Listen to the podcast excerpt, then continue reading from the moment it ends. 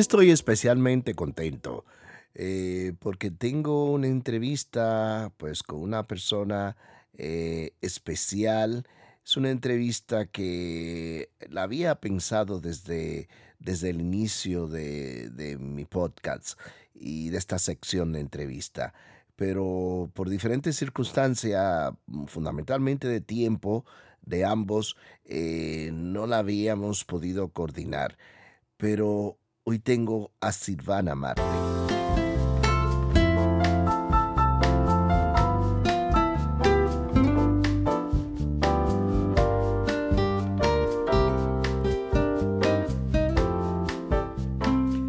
Silvana Marte para mí es una, persona especial, eh, porque es de esa persona que tú eliges para tener una amistad, pero la palabra amistad en el amplio sentido de la palabra em, es una persona que llega al punto de, sentirla como una familia, como alguien tuyo.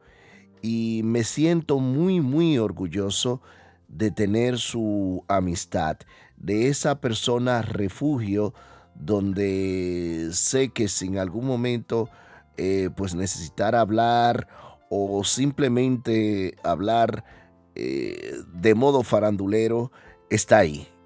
Pero no me extiendo más eh, porque quiero que sea ella la persona estelar en esta entrevista. Hola Silvana. Hola, hola, gracias por la invitación. Para mí todo esto es nuevo, un experimento. Estoy entrando a este mundo, ¿verdad? Eh, de la mano tuya y te lo agradezco. Te agradezco eh, la invitación y todo eso, esas cositas lindas que dijiste, eh, dijiste de mí porque realmente el cariño y el respeto, el amor es mutuo. Eres mi hermano por elección. Para mí, eh, yo soy muy de los amigos y dice Aristóteles, el que tiene un amigo tiene un gran tesoro. Es uno de mis grandes tesoros de, de, mi vida. Así que gracias por la invitación y qué bueno que hablamos y qué bueno que por lo menos aquí en la cámara te estoy viendo, tanto tiempo sin vernos. Y nada, esperando un día ya vernos eh, fuera de la virtualidad y darnos un abrazo. Pues esta conversación la estamos teniendo eh, a través de, estas aplicaciones de, videollamada, eh, con lo cual ya pido disculpa porque la calidad del audio no puede ser, o puede que sea eh, no tan óptima como nos gustaría, pero lo importante es que quede el mensaje. Has citado Aristóteles con esa potente frase de el que tiene un amigo tiene un tesoro.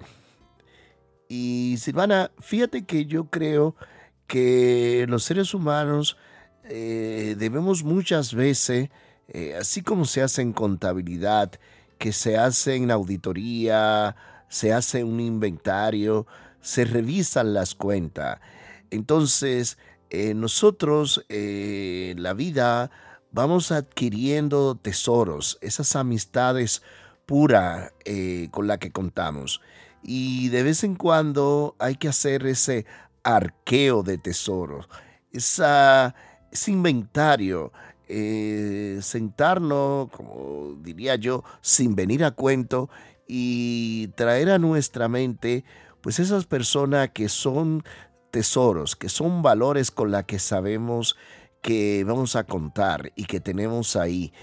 Y eso yo creo, tener eso siempre eh, presente, esos activos eh, presente, pues nos refuerza, imagínate, eh, salvando la diferencia, pero aquellas personas que amasan o tienen eh, inversiones, que tienen fortuna, eh, pues viven mirando, avariciando casi la parte de económica que tiene y hacen de su vida eh, pues sus, sus dinero como, como un pilar. eh, y vuelvo, insisto, salvando la diferencia, entonces eh, los seres humanos también deberíamos eh, presumir, reconocer, tener presente esa inversión que tenemos de, de grandes amistades. Yo eh, como dije, yo soy muy de la, de la amistad. Tengo pocos amigos, pocos, pocas amigas. Yo no, yo soy muy solitaria, pero sí eh, le dejo siempre claro a mis amigos, a mis amigas que el día que me necesiten ahí estoy. Yo soy de la que puede, o sea, tengo esa capacidad de cuidar a mis amigos. A mí me gusta cuidar a mis amigos.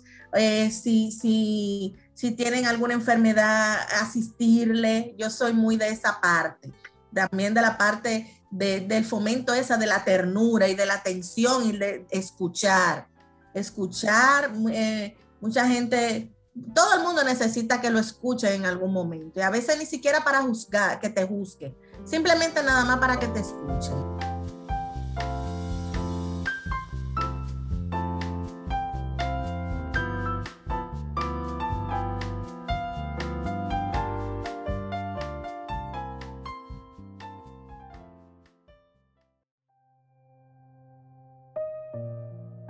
Eh, yo hace unos días eh, perdí un amigo y eso ha sido, eso fue un, un golpe eh, bastante doloroso para mí, especialmente por el tiempo de la pandemia. Fue una persona que tuvo cáncer y nunca pude cuidar ni pude visitar porque por su problema de cáncer tenía restringidas las visitas.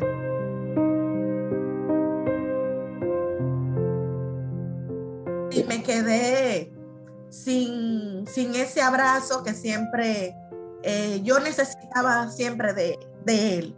Me, conmueve mucho hablar de eso y es bueno, pero eh, sí, fue un, gran amigo y yo me quedé eh, reflexionando sobre eso, sobre la importancia de, de los amigos en la formación y en la construcción de la persona.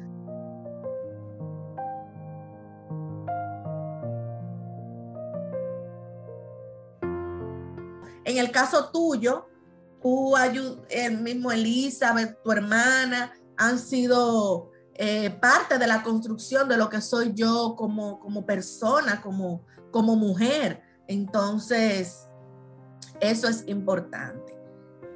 Qué triste eh, eso que cuenta de la pérdida de ese amigo. Y, dice mucho del valor que tiene eh, de la amistad. Eh, muchas veces solemos eh, buscar justificación que no, que no tenemos tiempo, eh, pues para ver, recordar o hablar con, esos amigos. ¿Qué, ¿Qué, opinas tú con esas excusas que se habla de, del tiempo? El tiempo se saca como quieras, o sea, si hay interés y no necesariamente hay que estar, como dije, juntos, pegados y hablando a cada rato, pero una llamada, un WhatsApp, te sientes bien, ¿cómo estás? Eh, siempre es bueno. Mira, Silvana, has tocado un punto al principio sobre el tema que te consideras una persona solitaria. Eh, yo también, yo también. Y una de las cosas que más me enorgullece eh, es saber que disfruto de, de mi soledad.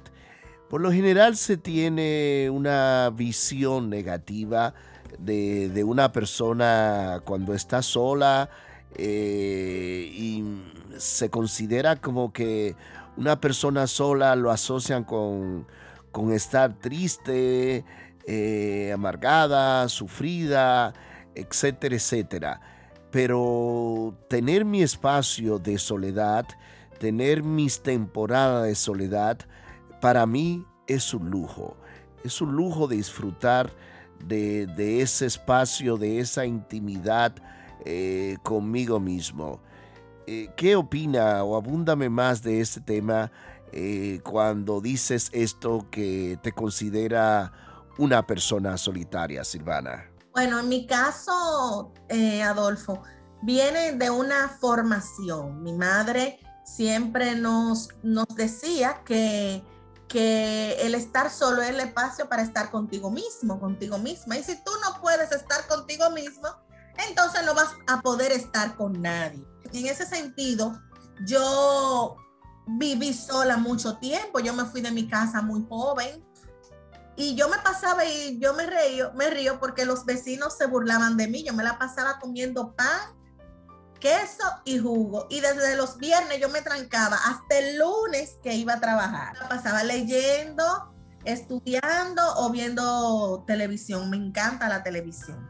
Entonces, eh, para mí la soledad, yo me disfruto mucho, a mí me gusta estar sola y me gusta eh, cómo pienso y me gusta analizarme y me gusta eh, tomarme un café conmigo misma, invitarme a una copa de vino yo misma. Yo voy a un restaurante y me hago mi, pido lo que quiero, me tomo mi, mi, copa de vino. Y a mí no me molesta estar sola. Incluso hay momentos donde yo necesito estar sola, como te dije, y he tratado de que en mi familia eso se respete.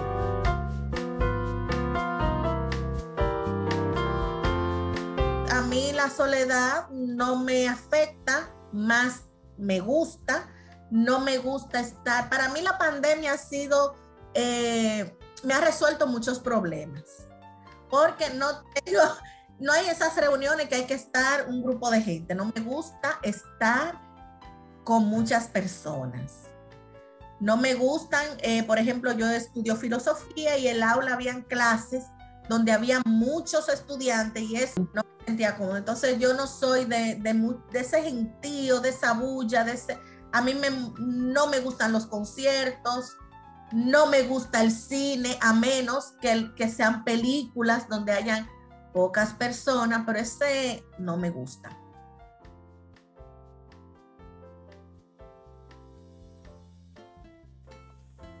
Me alegra, Silvana, escucharte eh, hablar sobre, sobre eso de, tu soledad. Y me alegra porque me reconforta en el sentido de que eh, también pienso igual. Y sé que muchas personas de mi entorno, eh, pues quizás no lo entienden.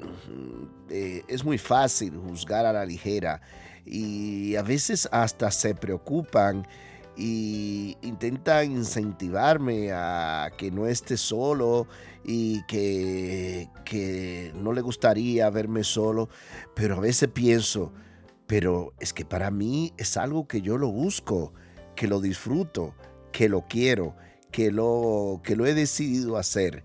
Y me encanta escuchar ese punto de vista, ese punto de vista tuyo, Silvana. Adolfo, yo pienso eh, desde aquí, desde mi isla, porque el dominicano y la dominicana es muy, yo no sé cómo le dicen en España, muy sabroso, muy sobresalido. No respetan los espacios ni son muy pasivos. Por ejemplo, yo, te conozco la primera vez, yo te doy un abrazo y un beso. Eh, hay personas que le gustan agarrarte de las manos sin ser nada tuyo, o le gusta pasado de ti sin tener ningún vínculo afectivo. Entonces, eso me ha resuelto ese, ese problema. Ay, no, el, ay, no, eh, eh, de lejito, salúdame con puñito, porque cuesta eso de esos, eh, esas intervenciones tan intensas de abrazarme, de, de, si yo ni siquiera te he dado el permiso, entonces, quizás sea más ¿Cómo, ¿Cómo lo han vivido ustedes en ese, o cómo son allá? En, ahora soy yo que te pregunto. No, está muy bien. a esos límites? ¿O es que nada más somos los dominicanos así? ¿O ustedes también eh, allá tienen esa parte de esa invasión? Te cuento, te cuento, Silvana, mira. Eh, yo de por sí, que ya eso es el carácter de cada uno, eh, no he sido lo que llamamos nosotros muy salamero. Eh, de eso que estamos siempre encima, encima de los demás. Eh, aquí le llaman esas personas que agobian, esas personas cansina también le llaman. Pero en sentido general sí que te, te comento que me ha costado, porque de alguna forma u otra los dominicanos somos muy extrovertidos. Eh, nos encantan grandes charlas, nos encanta eh, preocuparnos por la vida de las personas, inclusive por saber de la familia y de, de los conocidos de esas personas. Eh, me ha resultado muy curioso, inclusive hasta con relaciones de pareja que he tenido, pues a lo mejor si le pregunto a mi chica en ese momento, eh, me ha contado de una prima o de una amiga y tal, y luego pasado una semana, unos meses, vuelvo y le pregunta, le pregunto, ¿y qué tal tu amiga? Que se sorprenden porque no son muy dados a que tú te interese por su vida. Es más, te digo algo, aquí muchas veces cuando tú te explayas como nos explayamos nosotros, eh, en conversaciones, en hablar, en integración y, demás con las personas, pues muchas veces te dice, mira Adolfo, no me cuente tu vida, porque ellos entienden que excederse eh, más de lo concreto, ya eso es contarle tu vida. Y sí que, por un lado, sí que te, digo que me gusta disfrutar de esa parte mía, que no, soy salamero, esa palabra dominicana, eh, pero tampoco me gusta eh, ser una persona muy, muy aislada. Y bueno, te digo que con la pandemia aquí no ha sido nada complicado. Eh, inclusive no son personas de, de regalarte una sonrisa simplemente porque te ven en la calle y te regalan una sonrisa, eh, como ahora se está cubierto todavía eh, con la mascarilla, pues entonces en ese sentido eh, aquí no se ha notado, no se ha notado ningún cambio. Es más, te voy más lejos. Aquí yo echo de menos, por ejemplo, entre los amigos, el saludarse con las manos. dos chicos, dos hombres en Santo Domingo, pues se suelen saludar con las manos. Aquí eso no se ve. Aquí tú por lo regular te encuentras con un amigo y le das un apretón de mano. Hola, ¿qué tal? Eh, eso no se usa, ese contacto físico no se usa. Sin embargo, sí es más común, que es paradójico, el saludo con dos besos. Inclusive a veces hasta con los mismos amigos, que para mí es más intimista eh, tú besar en la mejilla con dos besos a una chica y también es común entre los chicos que darte un fuerte apretón de mano, porque un fuerte apretón de mano se transmite, se transmite muchas cosas, Ivana.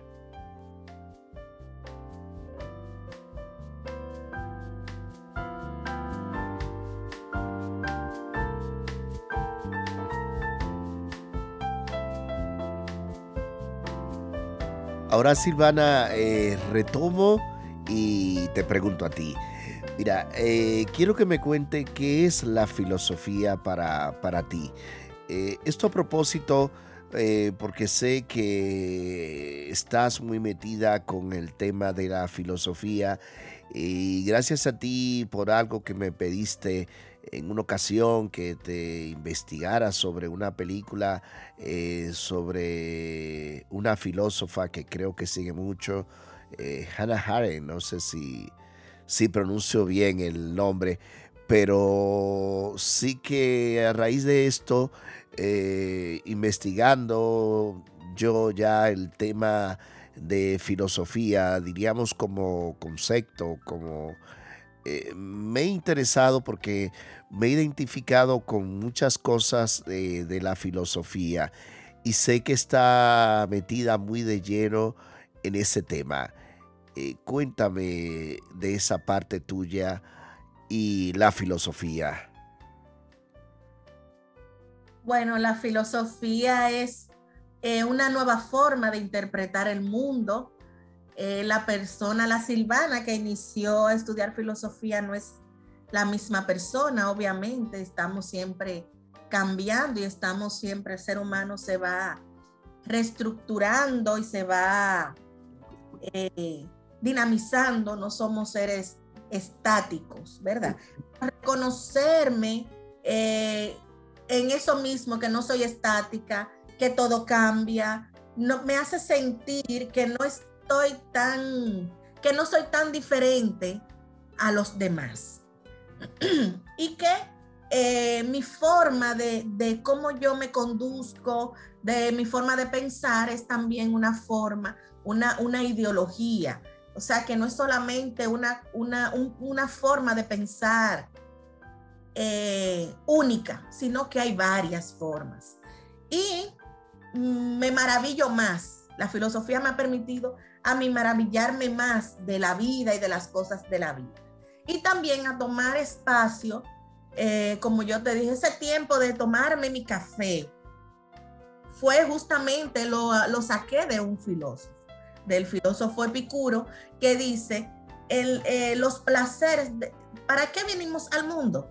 Por los placeres de vivir el placer de tomarte una, una, una taza de café no es comprar el café más caro, es poderte sentar y disfrutarlo. ese, ese disfrute en, eh, en, la conversación de un, con un amigo, que no se hace con cualquier persona.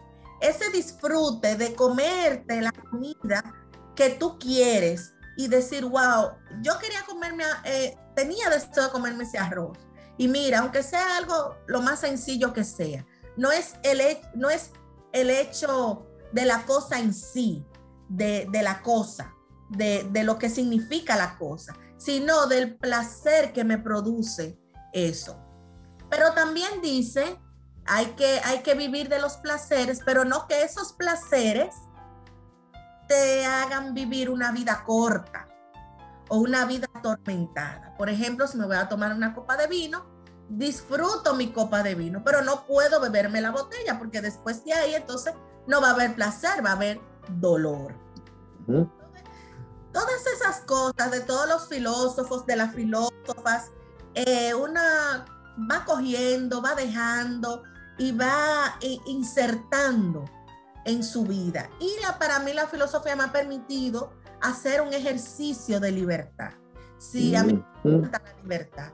Y sabemos que la libertad no es un fin en sí mismo, o sea, nadie nunca es completamente libre, pero todos los días hacer ese ejercicio de libertad, hacer ese ejercicio de ser yo, hacer ese ejercicio de autenticidad, eh, hacer ese ejercicio de, de actuar, de saber que estoy actuando, de pensar. Señores, la gente cree, la gente dice, yo estoy pensando, yo estoy pensando, yo te, la gente cree que pensar es tener algo en la mente y ya. No, pensar significa eh, romper esquemas, significa, significa pensar es tú irte hasta fuera de ti mismo, de tus, de tus propias convicciones. Ayer me decía, eh, a mí no me gusta el lenguaje inclusivo, yo soy feminista. Y a mí me resultó tan extraño una persona tan formada, tan que diga que el que, que señor, eh, imagínate, yo voy a un lugar y me dicen, señoras y señores, yo me siento cómoda cuando dicen señores porque yo me siento incluida. Y yo dije, pero extraño. Pero también me ayudó a cuestionarme también a mí. ¿En qué sentido? En el sentido de, esa misma, eh, eh, como la ideología también te... Dice, dice, no sé cómo explicarlo, pero te lo voy a explicar en esta, en esta imagen. Hay un autor que dice que es bueno siempre tener una utopía. Pero apegarte mucho a esta utopía también eh, no es bueno. No es bueno no tenerla, pero apegarte a ella tanto, tanto, tanto, tanto, tampoco es bueno. Entonces, él dice, es, es mediocre quien no tiene una utopía. Vive una vida mediocre porque vive, pero no tiene, no, no aspira a algo mejor, a dejar el mundo mejor. Pero apegarte esa ideología tampoco ayuda y también es una actitud mediocre. Entonces, yo me puse a pensar cómo yo eh, juzgué esa persona por eso. Simplemente no creí, simplemente, bueno, no, quizás yo he podido llegar a un acceso de estudio, quizás ella no, quizás eso es lo que es, quizás es la realidad y quizás yo estoy envuelta, envuelta en, en, en un fanatismo o quizás esa forma de poder cuestionarme, aunque yo saque conclusiones positivas, negativas y lo que sea, eso me lo ha dado la filosofía. Qué bonito, qué bonito eso que cuentas, eh, Silvana. Eh, fíjate que me pasa algo así.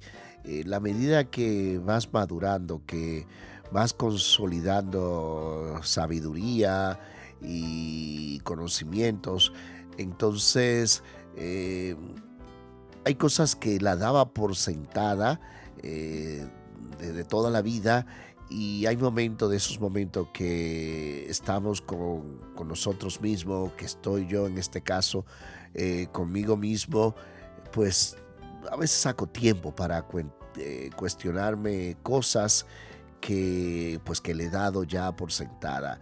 Y, también eh, lo he visto, por ejemplo, en los niños. Los niños tienen una etapa que cuestionan todo que, por ejemplo, el padre le dice al niño, cómete la comida, y el niño salta con una pregunta, ¿por qué? El padre responde, pues porque tienes que comer, tienes que alimentarte, pero ¿por qué? Pues para, para que puedas crecer fuerte, para que seas grande así como yo, ¿por qué? Y, y por ahí siguen. Y el niño no para de cuestionarse. Y yo creo que los seres humanos también debemos mantener esa inquietud eh, por seguir sabiendo las cosas, el porqué de las cosas. Y no solamente esto, sino esas cosas que hemos creído como ciertas, como el ejemplo que, que pones tú, pues también pensar, ¿y si soy yo el que estoy equivocado? Si a lo mejor eso que yo creo que siempre ha sido así, a lo mejor se puede ver eh, de otro punto de vista. Pero sí, Silvana, me, eh, quiero que me comente un poquito de esa parte inquieta eh, de los niños en no parar de preguntar por qué. Dicen que los mejores filósofos son los niños, porque es que los preguntan a partir de, de, de lo obvio y tú dices, ¿por qué me pregunta eso? Pero no lo está mirando. No, lo que pasa es que está mirando otras cosas que tú no te estás dando cuenta, porque nosotros en la edad adulta estamos sesgados, estamos ya eh, viciados. Pero ella, mami, ¿de dónde viene el agua? Mami, ¿quién hizo el agua? Wow. Mami, ¿y por qué? Mami, ¿por qué hay niños pobres? Wow. ¿Y dónde están su papá y su mamá? ¿Y por qué ese niño anda así? Y son cosas que tú a un niño, le das un dinero, le das, lo ayuda, que sé o qué, pero no, no vas a la raíz de las cosas. Entonces, mira, ese día yo le dije, Ángela comenzaba pregunta, pregunta, pregunta. Mi hija, Ángela Victoria, tú sí pregunta. Y me dice, mami, ¿de qué se trata la filosofía entonces? Y yo le dije, bueno, de hacer preguntas. Y dice, mami, pero entonces estoy haciendo filosofía porque estoy preguntando. Y ya que hemos tocado el tema de de esa curiosidad de, los niños por seguir eh, sabiendo cosas, por preguntar, eh, como decías, eh, más allá de lo, de lo obvio. ¿Qué opinas tú de también de esa sapiencia de los mayores, de, esa sabiduría de, de los abuelos, que yo le llamo muchas veces esa inteligencia intuitiva, hasta ese sexto sentido de que tienen los abuelos de, de poderte dar unos consejos, de ver más que tú, de, de, a lo mejor tú tener un punto de vista y esos abuelos eh, darte un consejo eh, sobre cosas que tú ni siquiera la, la podías pensar ni, ni imaginar. Eh, ¿Qué opinas, Silvana, sobre, sobre esa sabiduría de, los abuelos? Ese, ese, esa sabiduría de la persona mayor es, es muy rica. Si tú te pones a hablar con, un viejo, con una viejita, y tú lo escuchas realmente y tú te darás cuenta, porque es que ellos hablan, ya ellos han visto tantas cosas, ya ellos han visto eso en, en la ciencia, cuando ahora estoy entrando un poco al, mundo científico, porque estoy estudiando una, una maestría en metodología de la investigación científica, y dice que todos esos comentarios, todas esas eh, tradiciones, todo eso que se dice, eh, es importante que la persona científica eh, escuche y lo tome en cuenta, porque quizás no tenga una validez científica como tal en cuanto a, los métodos que lleva, pero, pero tiene importancia y tiene resultados. Entonces, si, si tú me dices, bueno, Silvana, si te duele la cabeza, tómate un té de moringa. Porque me lo bebí y me mejoré. Y vuelvo y me lo tomo y me mejoro. entonces yo te lo recomiendo. Quizás el, el moringa tenga un componente, quizás no es que te mejora, o quizás te hace que se te olvide algo. Un componente eh, químico que ayuda. Entonces, y es que el, científico, la científica, debe siempre escuchar a los ancianos, a los que dice la gente, lo que se dice, en, el, dice en el pueblo, para poder llegar a conclusiones científicas.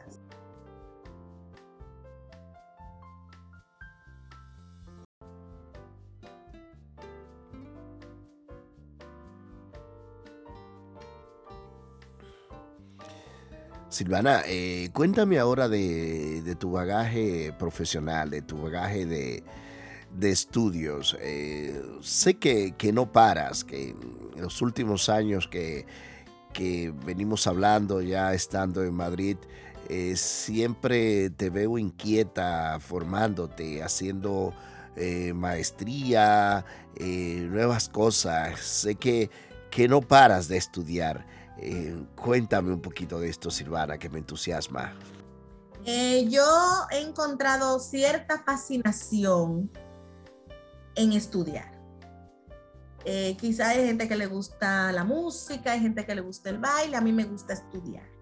Entonces yo lo descubrí y siempre hago, estoy haciendo algo. En mi casa se ríen de mí, se burlan. No, esa siempre, porque para mí incluso yo he, adoptado un sistema de estudio ya personal que no es académico. O sea, personal, yo todos los días estudio. De tal hora a tal hora estoy estudiando. Entonces, eh, estoy terminando la filosofía, estoy llevando mis, mis, últimas tres materias, estoy haciendo mi tesis de grado, que quiero hacer una buena tesis, estoy tratando, esforzándome, aprendiendo, buscando maestros y maestras que, me están ayudando porque quiero dejar, hacer algo que quede, ¿verdad? Algo que las personas puedan... Que aporte, ¿no? Ajá, pueda aportar, o sea, algo que, que sea referencia para otros estudios. Entonces, quiero, eh, yo estoy haciendo una investigación sobre el concepto política en Hannah Arendt, como tú dijiste, yo soy, esa fue la filósofa que decidí eh, dedicarme a estudiar por múltiples razones. Y entonces estoy aplicando el concepto política de ella, imagínate, alemana, que duró parte ya de su vida en Estados Unidos, eh, aplicarlo a las demandas de las mujeres feministas de República Dominicana. O sea, ese, ah, concepto, ese concepto de política eh, encierra muchas, eh, muchos conceptos, muchos, muchas, eh, sí, conceptos. El, concepto más amplio política, como por ejemplo la diversidad, la no violencia, la libertad y todo eso, que han sido parte de las demandas que hemos tenido desde 1931, las mujeres dominicanas, hasta la fecha de participar eh, de manera igualitaria en los procesos electorales, no como votantes, sino como mujeres que llevamos, que podemos ocupar puestos de trabajo. Entonces, estoy haciendo esa investigación, he conocido eh, a Abigail Mejía, la primera feminista dominicana, sus textos, yo como soy feminista, pero no sabía tanto de ella y buscar información sobre ella y todo eso me ha apasionado. O sea que después tendré otro, otra investigación sobre ella. Y una maestría en metodología de la investigación científica, el tema de la ciencia, las mujeres se, se nos hace difícil hacer ciencia, se nos hace difícil investigar, se nos hace difícil en muchas cosas porque tenemos la carga, la carga eh, doméstica, la carga de, los hijos, de la casa, el marido y todo eso que, eh, es bastante. Por suerte mi esposo es un hombre que me ha eh, apoyado y, o sea, él se queda con los niños, yo voy a mi maestría, si tengo que hacer tarea, él asume todo lo que le corresponde como padre que ha sido también parte de todo lo que estoy haciendo. Él ha sido, eh, yo digo, todo eso, el día que yo vaya a buscar mi título, tú vas a tener que ir conmigo porque la mitad te toca a ti. Yo he estudiado bastante, pero él ha tenido que asumir eh, a veces más de la mitad de lo que me tocaría. O sea, él es que al médico, él es que resuelve todas las cosas que culturalmente me tocarían a mí y a veces eh, te soy sincera, a veces me siento, me da un poco de culpa. Por ejemplo, hace unos días mi hija tiene eh, problemas visuales, mi hija tiene una miopía severa, mi hija ve... Entonces eh, fuimos los dos a llevarla a hacer un estudio y la doctora dice, es que entre la madre.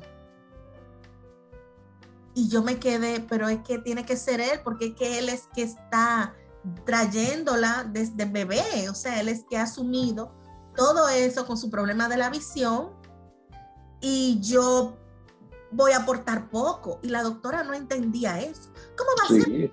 Y usted, digo, sí, pero no puedo, o sea, él, es, él, él sabe más que yo sobre el visual de la niña porque él ha tenido que ir a los médicos, ha tenido que ir a hacer los estudios y todo eso. Y eso la doctora se encontró eso muy grande, casi hasta me insultaba. Esa es la realidad, esa es la realidad. Que, que, a las mujeres se nos hace difícil entrar como a todo eso, ese mundo de, de innovar, de crear, de, de, investigar, porque casi no tengo tiempo.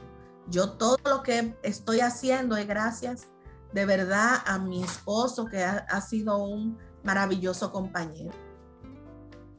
Silvana, creo que además de estos estudios que llevas en curso, eh, también habías hecho otras cosas. Me suena de, haberte escuchado eh, que estaba haciendo otras cosas, que te, había, te habías graduado en, otra área. ¿Es así? Sí, hice una maestría en comunicación corporativa. Yo vengo de, yo soy periodista, Trabajé mucho tiempo en periodismo, pero también me gusta, a mí me gustan tantas cosas, me gusta el marketing, me gusta la publicidad, me gusta eh, eh, la parte corporativa. Entonces yo estudié una maestría en gestión de la comunicación corporativa y también hice una especialidad en marketing y, y comunicación y marketing, pero solo para organizaciones sin fines de lucro. Ya, qué bueno, mira qué bueno. Para ese, para ese público. Entonces, yo hago relaciones públicas también.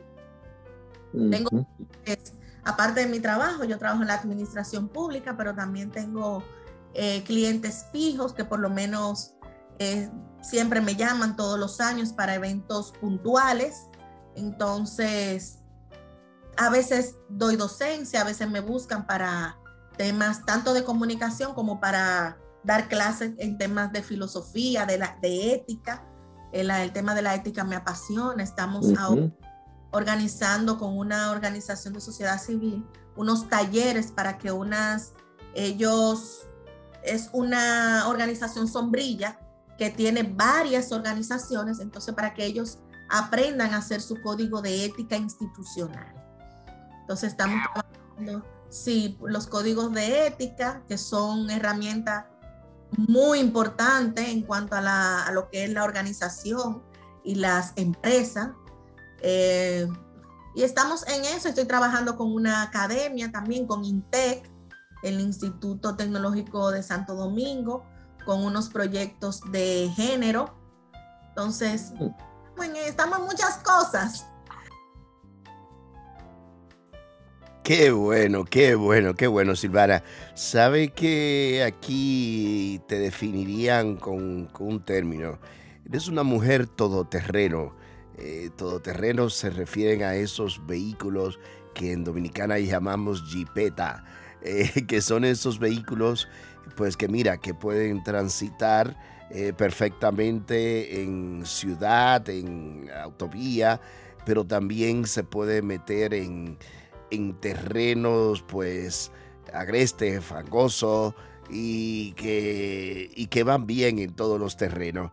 Entonces yo te considero así una mujer todoterreno, pues madre de familia, estudiante perpetua, eh, esposa, eh, muchas cosas que, que, no para de eso que ha contado. Pero hay algo que, que para mí destaca sobre todo y que yo soy muy fan, muy seguidor y me atraen las personas que tienen autenticidad. Eh, me encanta, me encantan las personas auténticas que al margen de los niveles, de los estatus, de las capacidades profesionales, intelectuales, de las condiciones económicas, etcétera, son auténticas que en el fondo son lo que son en todos los ambientes. Y, tú eres una persona auténtica y eso, eso me encanta. Y es algo que ya lo tienes y que de seguro eh, vas a mantener. Eh, ya sabiendo que tu tiempo es limitado porque por lo que me has contado, eh, llevas una agenda muy, muy apretada. Eh, de hecho, para concertar esta entrevista ha sido un poco así, buscando hueco en tu, en tu agenda y yo también en la mía. Entonces, sé que estás en el trabajo, que estás en tu horario de oficina, así que no te quiero restar más tiempo, emplazarte para que tengamos más conversaciones como esta y ya te dejo que, te despida, querida amiga.